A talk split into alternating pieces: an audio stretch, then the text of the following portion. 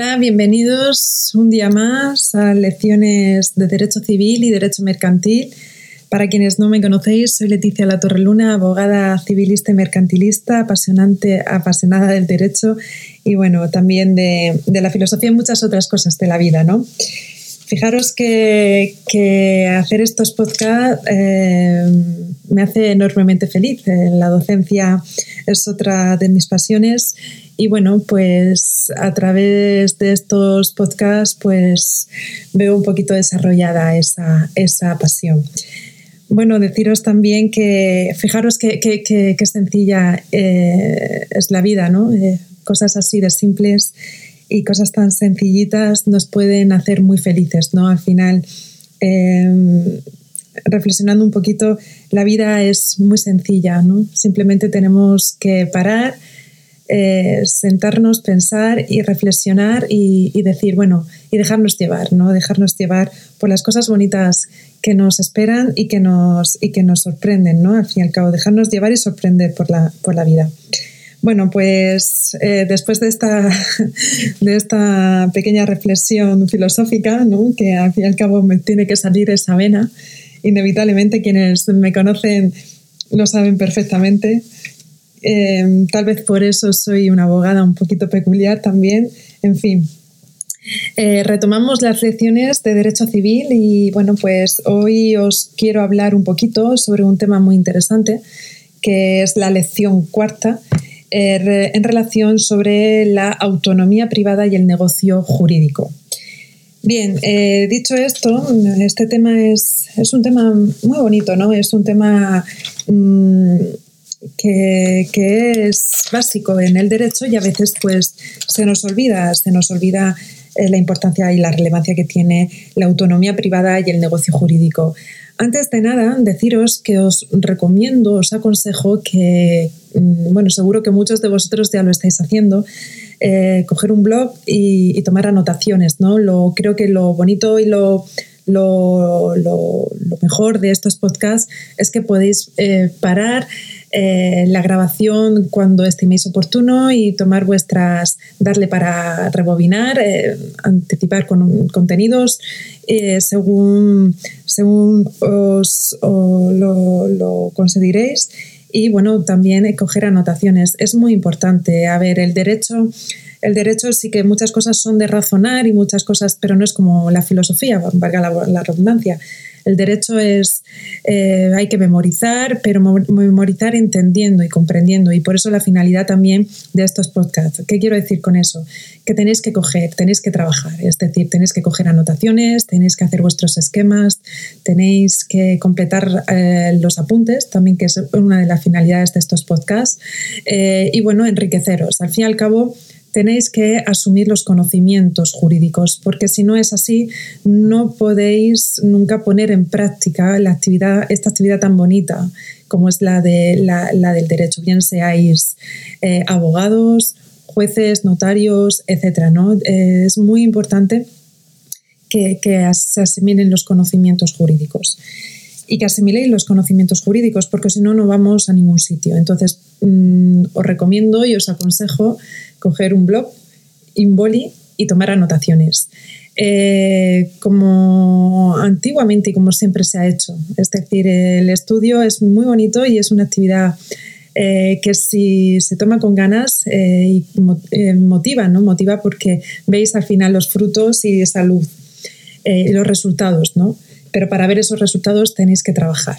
Y entonces de nada vale si no, no tomáis anotaciones, no las pasáis luego a limpio, eh, no, no hacéis vuestros esquemas, etcétera. No, de nada vale. Es decir, por eso eh, no he puesto, no coloco estas anotaciones eh, escritas, en, no, no, las considero relevante que, que ningún profesor debe facilitar material escrito a los alumnos porque escribir las anotaciones, tomar las anotaciones, es una actividad y forma parte del estudio, completar los apuntes, buscar en los manuales. Si algo no ha quedado claro, volverlo a preguntar en, eh, clase o en tutorías, que para eso están, eh, o por, a través de un, de un email.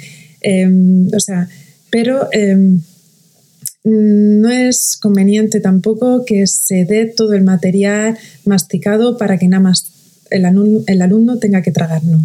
Porque el alumno tiene que asimilar conocimientos y la única manera es la que siempre ha sido la más útil, que es transcribiendo apuntes, completando los apuntes, haciendo esquemas y comprendiendo lo que lo que comprendiendo los contenidos y luego pues claro evidentemente hacer esa actividad de, de, reflexión y de memoria pero siempre bajo con la comprensión de tal modo que cuando se haga el examen mm, los contenidos y los conocimientos sigan estando y no se nos olviden o que luego simplemente sea repasar no en fin, dicho esto, mm, espero que os haya sido, yo es como he estudiado siempre, a mí me, dicen cómo pudiste en tan poco tiempo también de sacarla.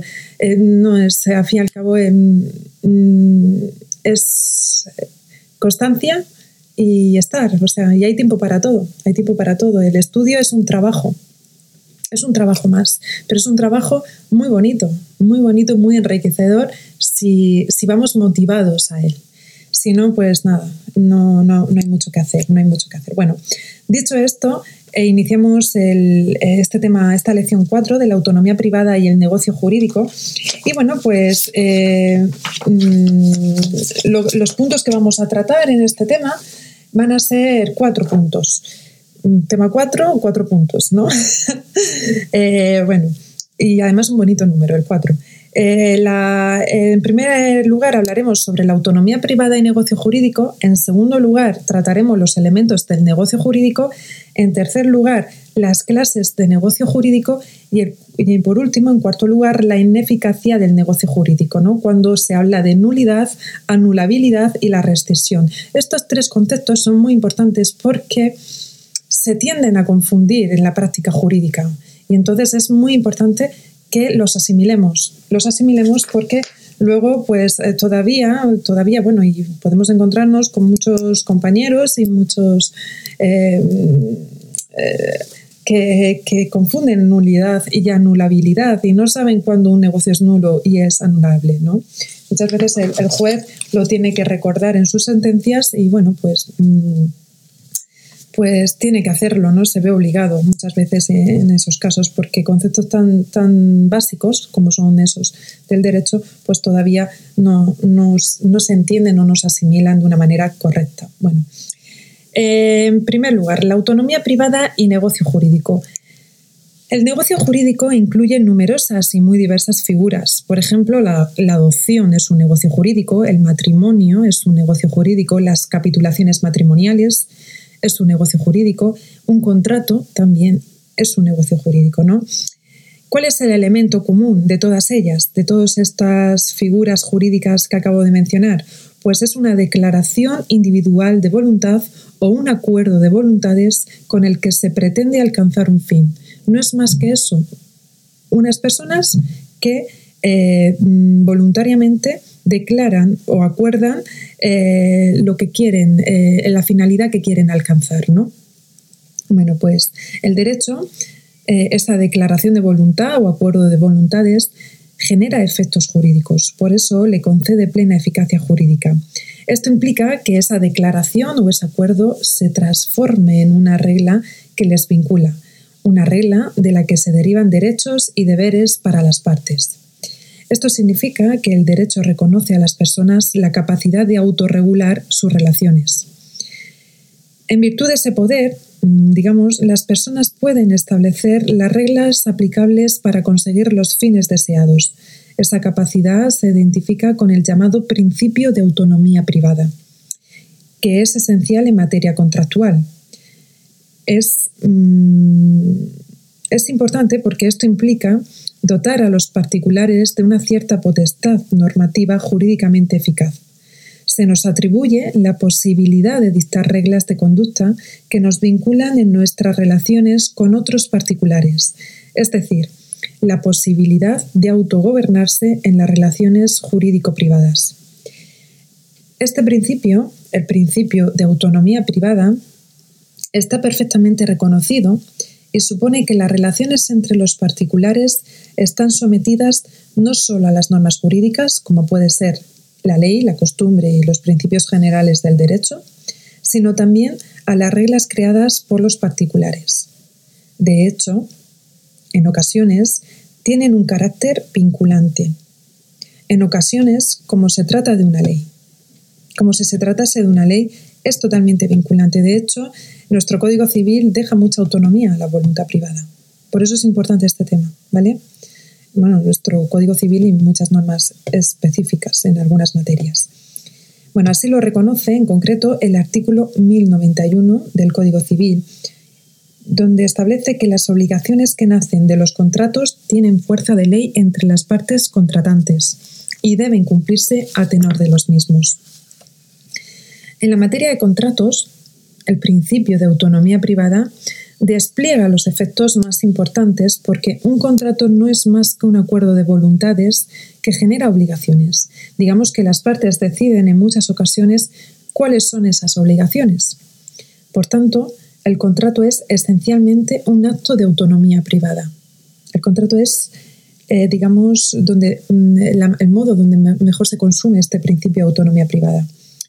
De hecho, el artículo 1255 del Código Civil eh, establece o señala que los contratantes pueden establecer los pactos, cláusulas y condiciones que tengan por conveniente, siempre que no sean contrarios a las leyes, a la moral ni al orden público, evidentemente que es así como lo establece nuestra Constitución española y bueno, pues evidentemente pues mm, entendida la autonomía de la voluntad como ese poder que el ordenamiento jurídico concede a los particulares para gobernar sus propios intereses, el negocio jurídico se presenta como la máxima expresión de esa autonomía privada. Por medio de ese negocio jurídico, la autonomía hace nacer una relación jurídica, la modifica y la reglamenta. Ese poder no solo sirve para hacer que nazca, modificarlo o hacer que desaparezca, sino también, digamos, que es útil a la hora de determinar el contenido de ese negocio jurídico, es decir, lo que vienen a ser sus efectos y sus, y sus consecuencias jurídicas. En particular, autorregula sus propios intereses, establece normas de conducta que le van a vincular digamos, ¿no? La esencia del negocio jurídico es la voluntad de los particulares. Esa voluntad debe ser manifestada de alguna forma. Esa manifestación o declaración de voluntad es la que mm, verdaderamente regula la situación, la que genera efectos jurídicos. Tiene que ser una voluntad declarada, evidentemente. Este concepto de negocio jurídico se presenta como una abstracción o como una generalización no hay un concepto técnico preciso, digamos, no hay, un concepto preciso. Lo que se trata más bien es de englobar en una figura unitaria todos aquellos supuestos en los cuales es esencial el papel de la autonomía de la voluntad y produce efectos jurídicos.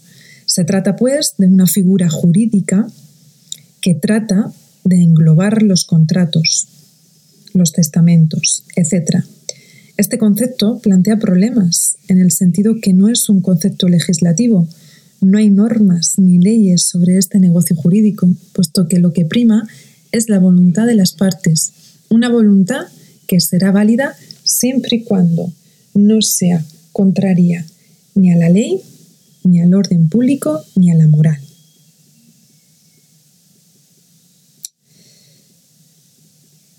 este concepto, mm, digamos, em,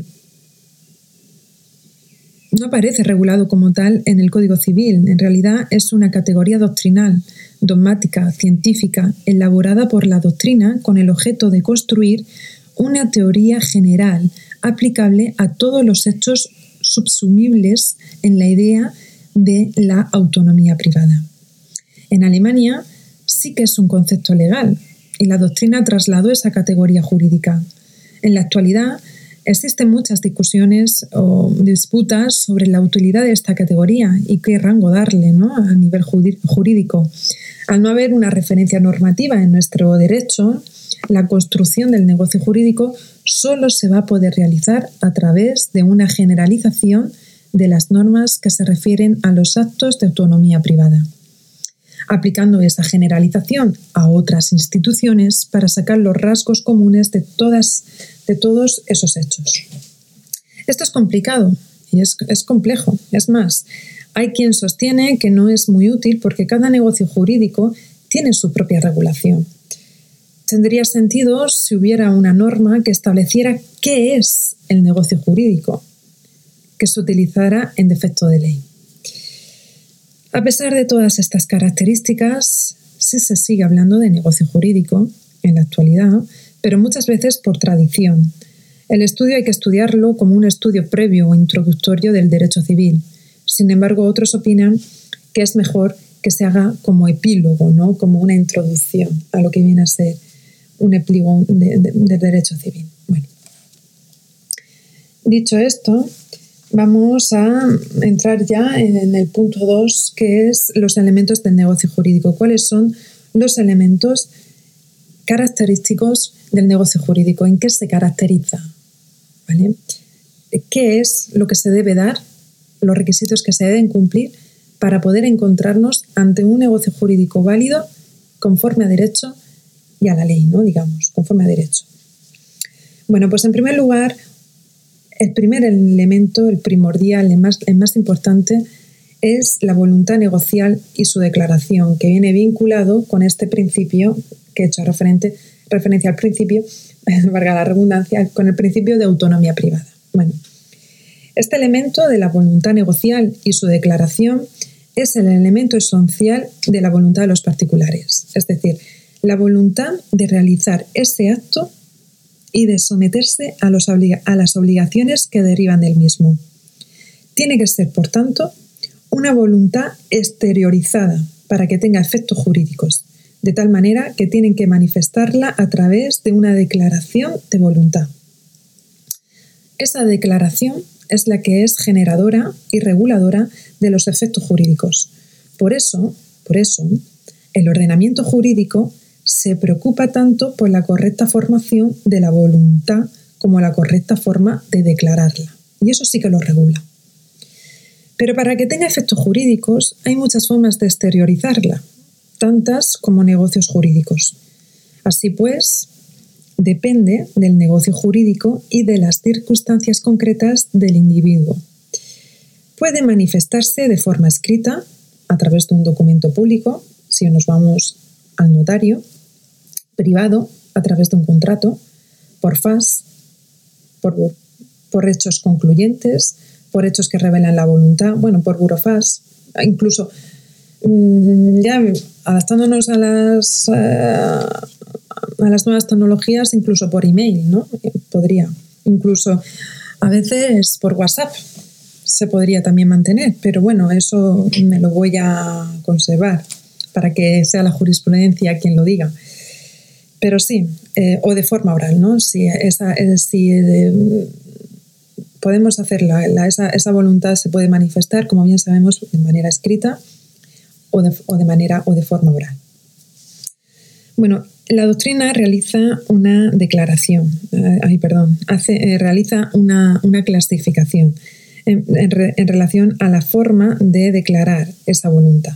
En primer lugar, nos habla de una declaración expresa que es o vendría a ser la, la exteriorización de la voluntad negocial dirigida de forma directa e inmediata a manifestar su voluntad negocial, siendo irrelevante el mecanismo de esa exteriorización.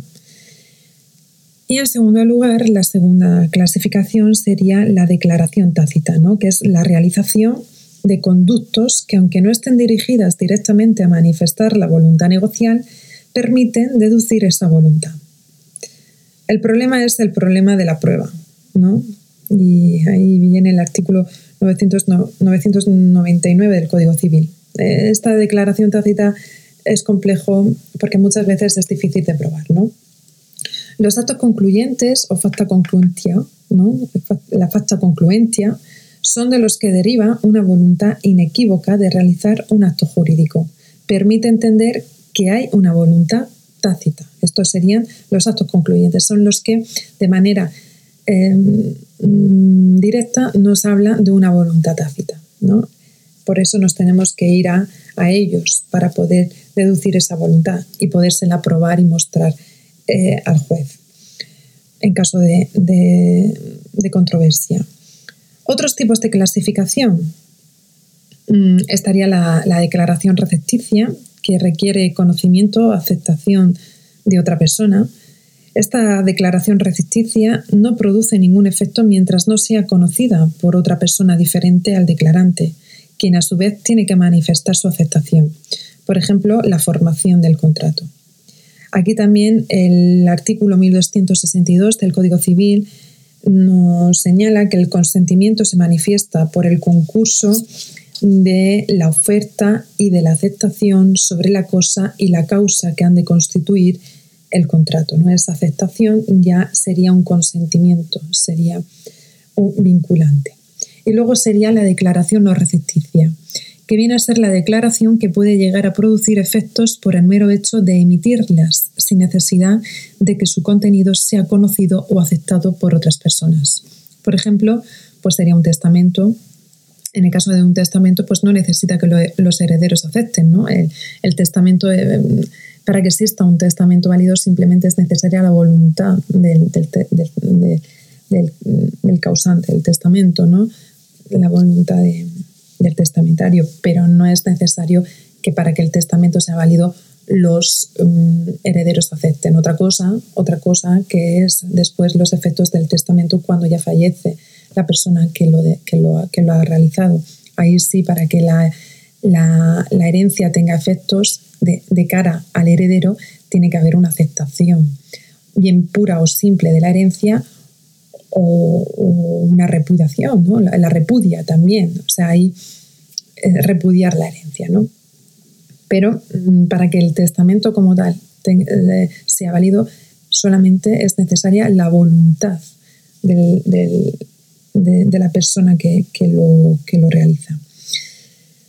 Bueno, la causa. ¿Cuál es la causa del negocio jurídico? Ya hemos hablado ahí del primer elemento que sería la voluntad negocial y su declaración. El segundo elemento sería la causa. Este elemento hace referencia a los derechos y las obligaciones que se derivan del negocio jurídico que encuentran su justificación en el hecho de que el negocio jurídico se celebre, se celebre por razones que el ordenamiento jurídico considera aceptables y dignas de protección.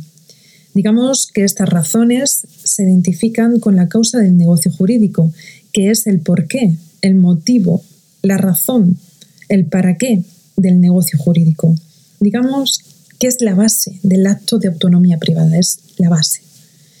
El Código Civil habla de una causa en materia contractual. De hecho, en el artículo 1274 describe cuál es la causa en determinados contratos, distingue entre contratos gratuitos y onerosos. En los contratos gratuitos, como la donación o el testamento, esa liberalidad es digna de tutela según el Código Civil. Esa causa es la que justifica que el derecho permita la realización de ese negocio jurídico. Causa de los contratos onerosos, de contrario, es la prestación o promesa de una cosa o de un servicio por cada una de las partes, ¿no? Es esa prestación o esa promesa de una cosa de cada una de las partes. Uno se presta a dar y el otro se presta al pago, ¿no? Digamos. La, eh, digamos, es la causa más, más relevante de los, de los contratos onerosos. Y por último, por último eh, como tercer elemento del negocio, del negocio jurídico estaría la forma, la forma del negocio jurídico. Todo negocio jurídico tiene que asumir una forma determinada que le permita ser identificado. Puede ser un documento público o privado. Por ejemplo, ¿no? Es, digamos, cualquier medio en el que se exterioriza la voluntad negocial. Por tanto, es una forma de, todo negocio jurídico, es la forma en la que se em, exterioriza esa voluntad. Si todo negocio jurídico tiene forma, ¿por qué se distingue entre negocios jurídicos formales y no formales? Los negocios jurídicos, digamos, no formales, no es que no tengan forma, sino que tienen una forma especialmente impuesta por el ordenamiento jurídico como requisito de eficacia. En ese sentido, hay que hablar de formalidad más que de forma, que es distinto. Se hace referencia a un medio determinado que el derecho exige para la exteriorización de esa voluntad. De tal manera que la eficacia depende de que se realice de acuerdo con la forma prevista por la ley o no. Si no es así, pues no será eficaz. El negocio jurídico, por tanto, no será válido. Los negocios jurídicos formales son también conocidos como solemnes. ¿no? Esos serían los negocios jurídicos formales. Los que eh, perdón, es que creo que al principio he dicho no formales, pero eh, son los negocios jurídicos formales. Los negocios jurídicos formales son los que tienen una forma especialmente impuesta por el ordenamiento jurídico como requisito de eficacia, ¿vale? Vale. No hay una norma general sobre la forma para todos los negocios jurídicos. ¿Vale? Eh, en tema de contratos, digamos, rige con carácter general un principio de libertad de forma. En principio, no son negocios jurídicos solemnes, sino que las partes deciden la forma que quieren. Así lo establece el artículo 1278 del Código Civil. Los contratos serán obligatorios cualquiera que se le sea la forma en que se hayan celebrado, siempre que en ellos concurran las condiciones esenciales para su validez. Hay muchos supuestos en los que se exige una cierta forma Así está, por ejemplo, el artículo 1279 y el 1280. Entonces, en el caso del otorgamiento del testamento, se caracteriza por la exigencia de una forma estricta, ¿no? Solo producirá efectos si reúne todos los requisitos formales establecidos por la ley. Sería un ejemplo clásico el, testamento, ¿no? La forma sí es un elemento esencial del que depende su eficacia.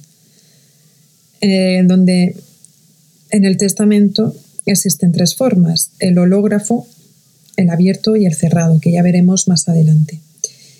Eh, entonces, mm, así a modo resumen, a modo resumen, la forma del negocio jurídico es la, digamos, eh, eh, la forma de el modo en el que se, exterioriza la voluntad negocial. Hablamos de negocios jurídicos formales, cuando la ley nos exige cumplir una serie de requisitos, ¿vale? Más bien el concepto de eh, la formalidad, más bien que de forma, o sea, cuáles son los requisitos para que el, para que el negocio jurídico, cuáles son las formas, en qué modo, de qué modo se ha de celebrar este negocio jurídico para que tenga validez a efectos legales, que serían también llamados los negocios jurídicos solemnes, formales o solemnes. Y luego están los no formales, que son los que la ley, la propia ley, deja libertad de autonomía a las partes, libertad de forma. ¿vale? Y eso es muy importante, eh, que tengamos clara esa clasificación. Como ejemplo de negocio jurídico formal o solemne está el testamento, ¿no? que ya hemos dicho que se regula la ley, el Código Civil regula tres formas, el hológrafo, el abierto y el cerrado. Bueno, pues dicho esto, vamos a entrar al punto 3 de la lección, que viene a hacer referencia a las clases de negocios jurídicos. Y ya, pues, una vez vista o está visto este punto, em, veremos la ineficacia del negocio jurídico y, bueno, pues mm, ya concluiremos, ¿vale? ¿Cuáles son las clases de, los de negocios jurídicos que existen en nuestro ordenamiento jurídico? Se hace una primera clasificación que es la de los negocios jurídicos patrimoniales, que versa sobre bienes o intereses de naturaleza económica, el contrato, el testamento, ¿no? la redundancia. Y luego estaría eh, el negocio jurídico familiar, que es la voluntad de las partes que tiende a la creación, modificación o extinción de un estado civil de la persona. El matrimonio, el nacimiento de un hijo, el reconocimiento de un hijo, eso sería también un negocio jurídico familiar. En los negocios patrimoniales, la autonomía de, voluntad tiene un mayor campo de acción, mientras que en los negocios jurídicos familiares, el campo de acción, digamos, de, la, de, la, de esa autonomía de la voluntad es verdaderamente, eh, está muy restringida, ¿no? Esa autonomía de libertad está muy restringida. Digamos que, mm, digamos que las partes no pueden pactar la mayoría de las cosas. También hay otra segunda clasificación que se hace en relación a los sujetos que intervienen. Así pues, los negocios jurídicos pueden ser unilaterales, cuando surte efecto en virtud de la declaración de voluntad unilateral. Continúo con el ejemplo del testamento, o como puede ser la renuncia a un derecho. Bilaterales, declaración de voluntad de dos sujetos, por ejemplo, un contrato. Y plurilaterales, que es la declaración de, dos, de más de dos sujetos, como puede ser la creación de una sociedad, eh, donde las partes no tienen intereses enfrentados. Una, sociedad, una, una, fundación, una asociación, etc. Luego se hace una tercera clasificación que estarían los negocios jurídicos típicos, que son aquellos que tienen un régimen jurídico normativo específico, están reconocidos y regulados de forma expresa el contrato de compraventa, de arrendamiento, el testamento, estos serían estos negocios jurídicos típicos, y luego estarían los negocios jurídicos atípicos, que son aquellos que carecen de un reconocimiento y de una regulación legal específica. No tienen una disciplina normativa de la ley. Esos contratos atípicos existen porque derivan de la autonomía de la voluntad. Por eso son lícitos y tienen plena eficacia jurídica. Aquí, por ejemplo, podemos citar el contrato de hospedaje, el contrato de leasing, de patrocinio, de tarjetas de crédito, etc. Esos contratos se rigen, en primer lugar, por lo que las partes deciden. En su defecto, se rigen por las normas generales de las obligaciones y de los contratos. Se rigen incluso por las sentencias de los tribunales. También se pueden regir por contratos similares digamos que son contratos nuevos que surgen por los avances de la sociedad. En ocasiones pasan a ser típicos porque el legislador los regula y reconoce de manera legal. Una cuarta clasificación. Negocios jurídicos intervivos, que serían los que regulan las relaciones jurídicas de las personas durante su vida despliegan sus efectos sin esperar a la muerte de alguna de las partes, y de contrario estarían los negocios jurídicos mortis causa, que son aquellos que regulan las relaciones jurídicas de una persona para después de su muerte. Por ejemplo, continuando con el ejemplo que vengo diciendo desde el comienzo, el testamento. El nombramiento de un tutor en caso de que los padres fallezcan, por ejemplo, también, ¿no? Dentro del testamento, pues en ese testamento se puede decir que se nombre mm, tutor de, los menores a, a una persona determinada en caso de fallecimiento de los padres. Una quinta clasificación.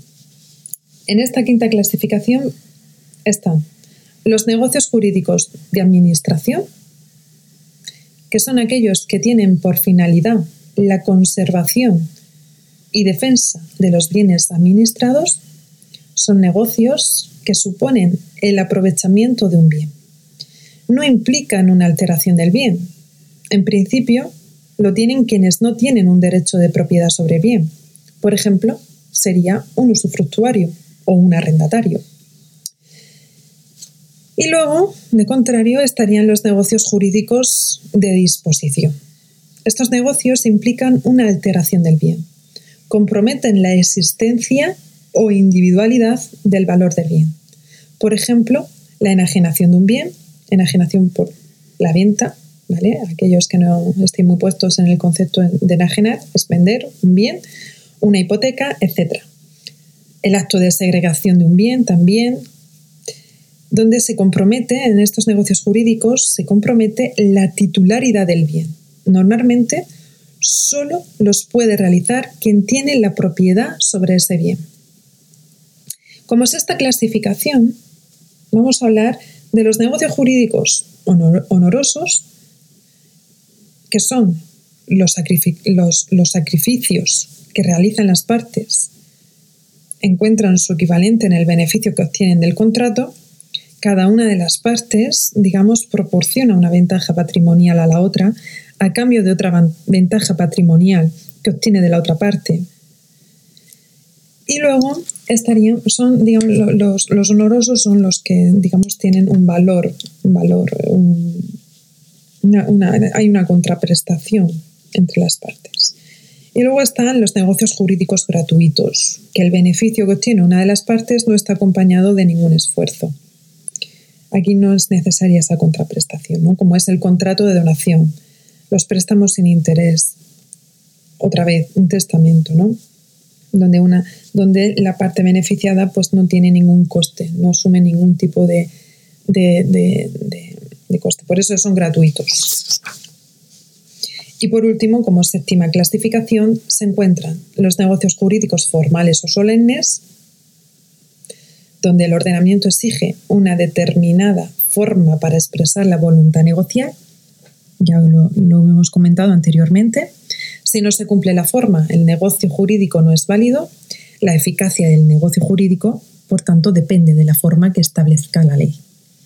Y luego están los negocios jurídicos no formales. Estos negocios jurídicos no formales, evidentemente, por deducción, son aquellos que no tienen una forma especialmente impuesta por el ordenamiento jurídico para que sean eficaces.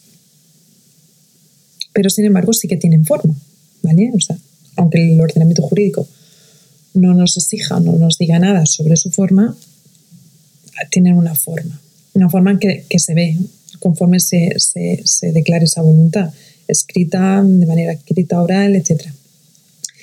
Y ya, en último lugar, vamos a hablar sobre el último punto de la lección, que es la ineficacia del negocio jurídico. Se hace referencia, eh, cuando hablamos de ineficacia del negocio jurídico, ah, se hace referencia a aquellos supuestos en los que el negocio jurídico no produce los efectos a los que va dirigido no produce su eficacia normal. Esta falta de eficacia puede ocurrir desde el momento en que nace o puede suceder que se produzca en un momento posterior al nacimiento, es decir, que pierde los efectos. La ineficacia, la ineficacia es una sanción del ordenamiento jurídico en cuanto que supone una reacción del derecho ante un negocio jurídico que es irregular y por ello el derecho entiende que no debe producir efectos. Esta irregularidad es una falta de conformidad entre el negocio tal y como es previsto por el ordenamiento jurídico. Y el, eh, y el negocio tal y como se ha concebido por las partes, ¿no? No se ajusta con lo previsto por la ley y por tanto es un negocio jurídico ineficaz. Esa discrepancia entraña una infracción del ordenamiento jurídico ante la que reacciona el propio ordenamiento jurídico con la ineficacia. ¿Cuáles son los tipos de mm, ineficacia más importantes y relevantes? Pues en primer lugar, esta se encuentra la nulidad. Hay tres tipos de ineficacia más importantes. Nulidad, anulabilidad y rescisión. La nulidad, en, en suma, que luego expondré un poquito más más, más, más detalladamente. En suma, en, en, resumen, podemos decir que es el tipo de ineficacia, este tipo de ineficacia da lugar a un negocio jurídico nulo, de ahí procede el concepto de nulidad o radicalmente nulo. Es la máxima sanción que impone el ordenamiento jurídico en el supuesto de ineficacia, porque se le niega al negocio la posibilidad de producir consecuencias jurídicas. Pensemos, pues, en la cláusula suelo, ¿no? Que la cláusula suelo no es que el negocio jurídico sea nulo, es nula la cláusula en sí. Bueno, ya lo. Luego, eh, otro tipo de ineficacia en el negocio jurídico es, sería la anulabilidad, que es un tipo de ineficacia que se puede calificar de relativa frente a la, nulidad. El negocio jurídico produce efectos, pero son claudicantes porque cuando se ejerce la anulabilidad se anula el negocio. Esto ya lo, lo veremos más detalladamente a continuación. Y luego está, en tercer lugar, la rescisión, que es la ineficacia sobrevenida de un negocio jurídico por razón que el perjudicado que este negocio jurídico puede producir a determinadas personas. Es una causa sobrevenida, la ineficacia sobrevenida. Bueno,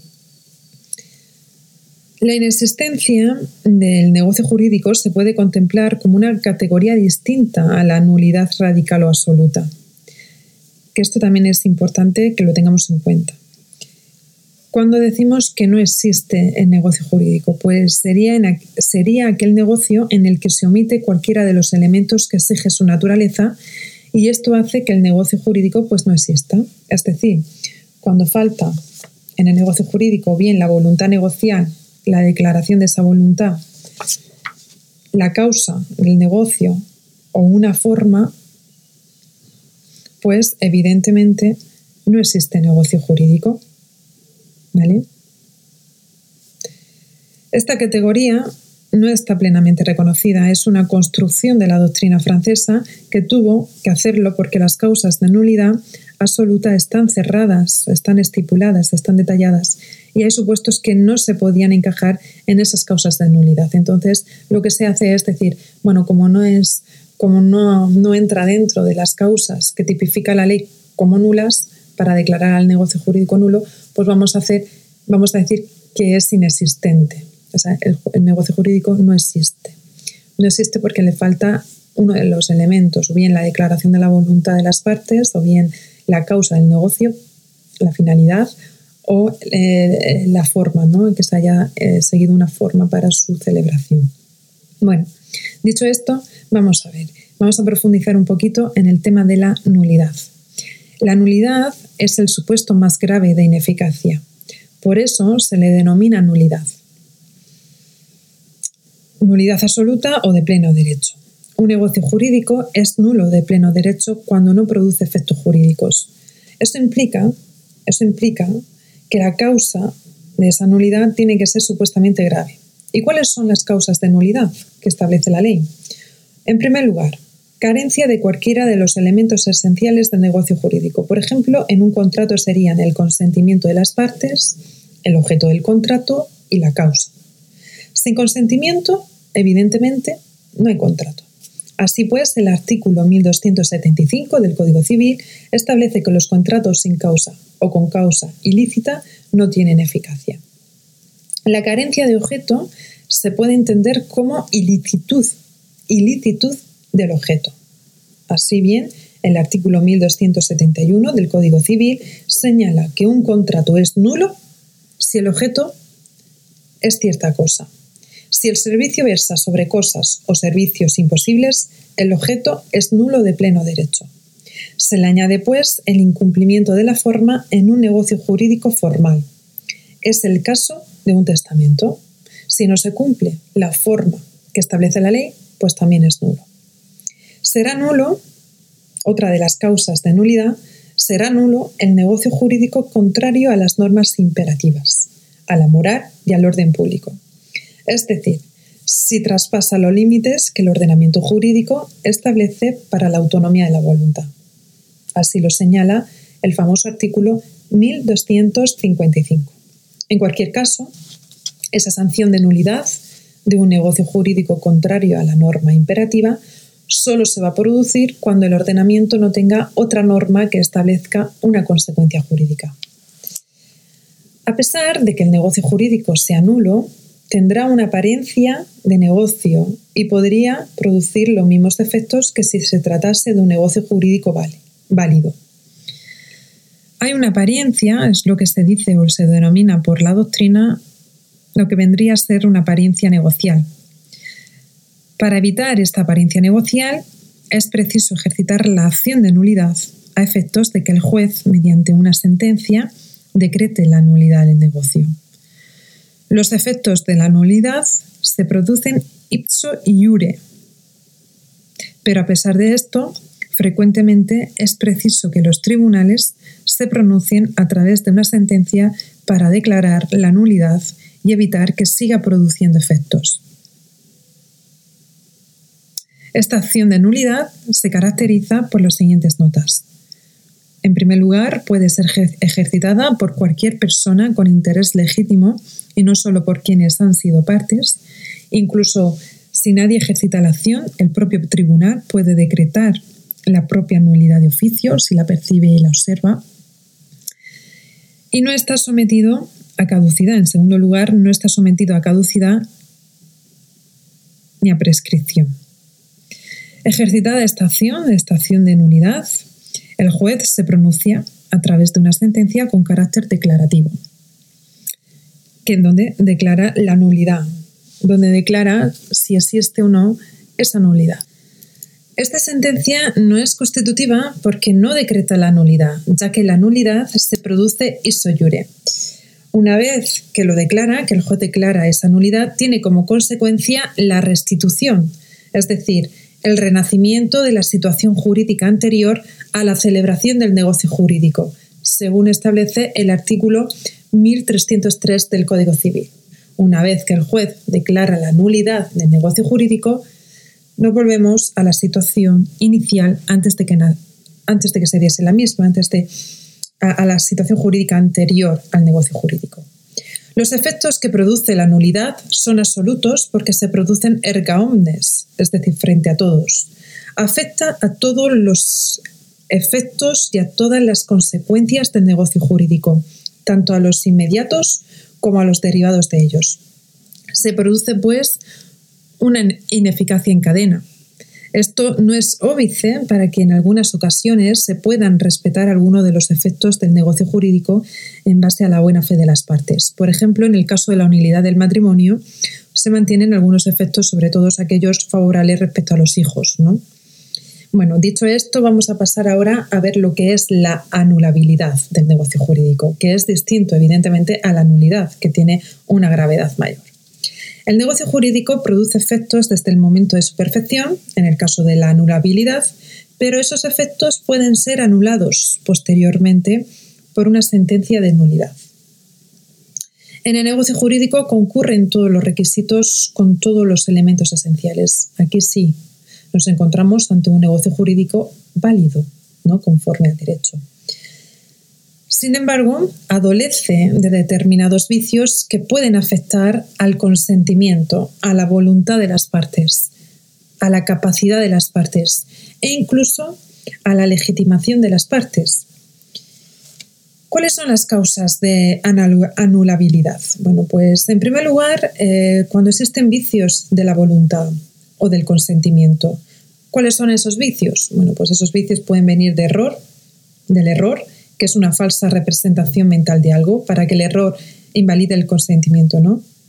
Debe recaer, o sea, para que el error invalide en el consentimiento, debe recaer sobre la sustancia de la cosa objeta del contrato, debe recaer sobre aquellas condiciones de la cosa que dieron motivo para celebrar el contrato, y si el error es sobre la persona, solo va a validar el contrato cuando la consideración a la persona fuera la causa esencial para el contrato. Por ejemplo, encargar un cuadro a una persona famosa y luego que esa persona pues no sea la que dice ser.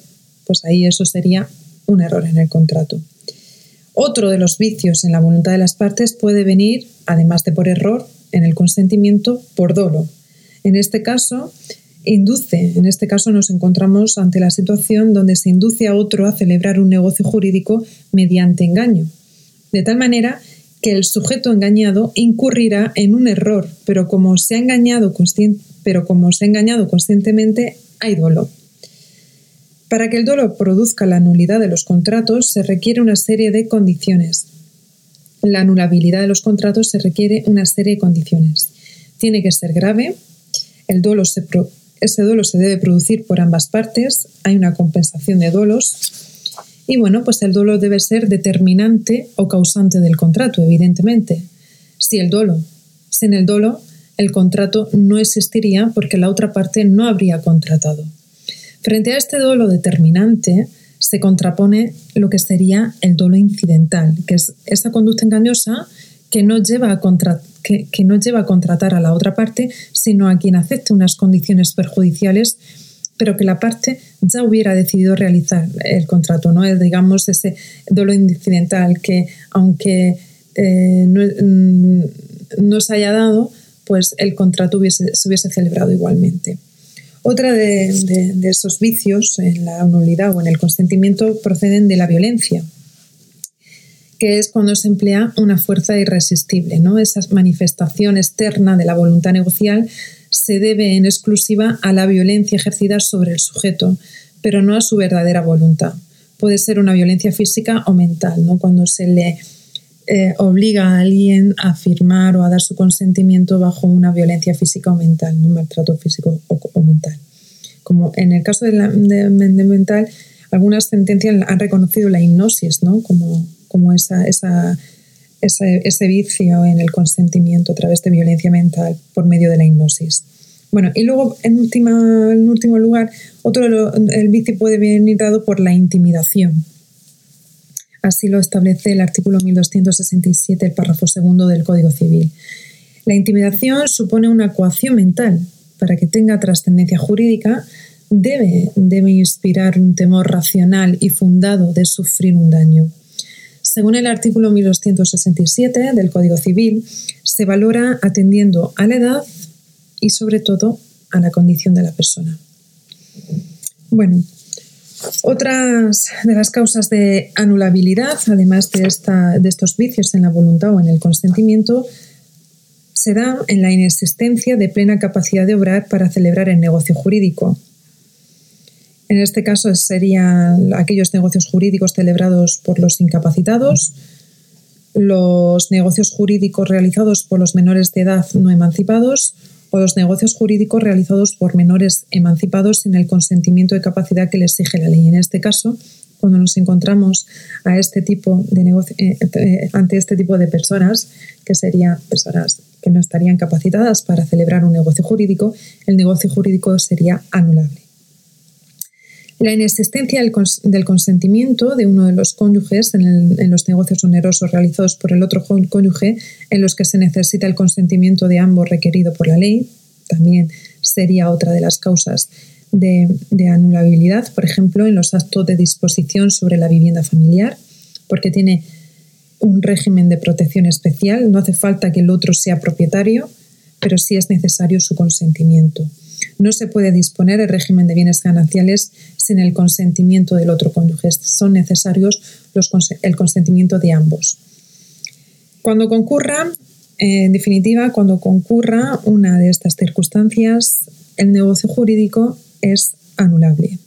Significa que, hasta el momento que se anule, ese negocio jurídico despliega todos los efectos como si, como si no tuviera defecto alguno, y la sentencia judicial será la que destruye la eficacia del negocio jurídico. Hay que ejercitar una acción de anulabilidad.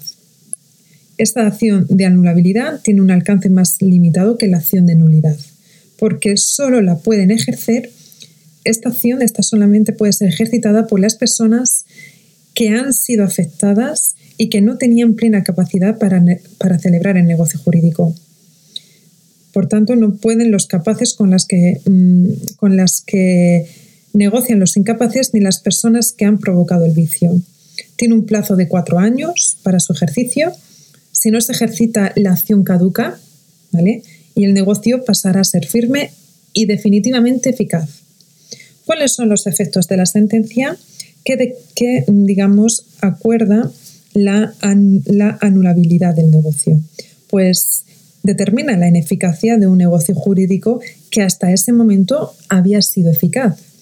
Opera de forma retroactiva y da lugar a un efecto restitutorio porque se pretende el restablecimiento a la situación anterior a la celebración del negocio jurídico. Bien, por último vamos a ver la rescisión. La rescisión, que es otro de los tipos de ineficacia más importantes del negocio jurídico.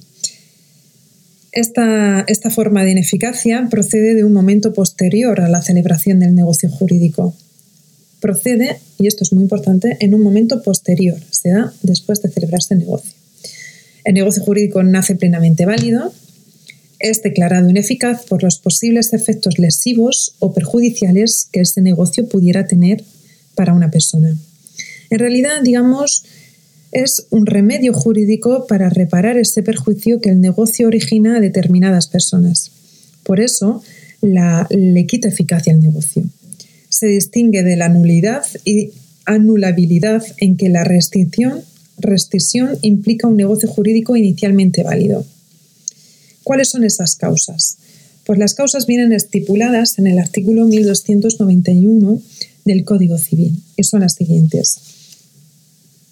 Rescisión por lesión. Entendiéndose por lesión el perjuicio patrimonial para una de las partes del negocio. Se incluye la lesión que haya sufrido alguien sin capacidad y realizada por su tutor sin la autorización del juez ni el consentimiento del incapacitado. Por otro lado, rescisión por fraude de acreedores. En este caso, nos encontramos ante un perjuicio para una persona, para una tercera persona, donde el acreedor de una mm, eh, donde es acreedor de una de las partes. Se celebra un negocio con intención fraudulenta respecto de terceros acreedores. Los acreedores pueden solicitar la recesión del contrato. Por ejemplo, hacer donaciones para no afrontar el pago de las deudas. El acreedor defraudado podrá pedir que se rescinda el contrato siempre y cuando no pueda cobrar de otra forma. Eh, luego están los negocios que se hacen sobre cosas litigiosas, que es, el, negocio que se celebra sin el consentimiento ni la aprobación de las partes litigantes ni de la autoridad judicial. Y como cláusula general de recesión es, está, se regula eh, el negocio en que sea la ley que diga que es rescindible. ¿no? Es rescindible el negocio, aquel negocio que la propia ley lo establezca se puede ejecutar la rescisión del contrato, eh, están, legitimados para ejercitar esa acción de rescisión del contrato el propio perjudicado por el negocio y también sus herederos. Requisito para poder ejercitar esa acción es carecer de otro recurso para obtener la reparación del negocio, es decir, es puramente subsidiaria, y el plazo para interponer la acción será de cuatro años si no se ejercita el negocio de bien eficaz. Bueno, ¿cuáles son los efectos, por último, de la rescisión? Establecer la ineficacia del negocio con efectos retroactivos al momento de la declaración del mismo. Por eso, ha de volverse a la situación preexistente al nacimiento del negocio jurídico. Hay que hacer desaparecer las consecuencias jurídicas de este negocio. Si no se puede restituir, se debe indemnizar por ese daño y perjuicio infringido. Es decir, la indemnización por daños y perjuicios se aplica subsidiariamente, ¿vale? Esto es muy importante que lo tengamos en cuenta. Bueno, pues hasta aquí esta lección número 4. Eh, espero que os haya gustado, que hayáis entendido los contenidos de la misma y, bueno, sobre todo los conceptos importantes sobre la autonomía privada y el negocio jurídico. Em, espero que también eh, os, eh, vuestros apuntes y anotaciones eh, las hayáis completado de una manera pues productiva y fructífera. Y bueno, pues lo dicho, nos escuchamos pronto. Muchísimas gracias una vez más por, por escuchar mis podcasts. Y bueno, enormemente agradecida una vez más y nos escuchamos pronto. ¿vale? Mucho ánimo.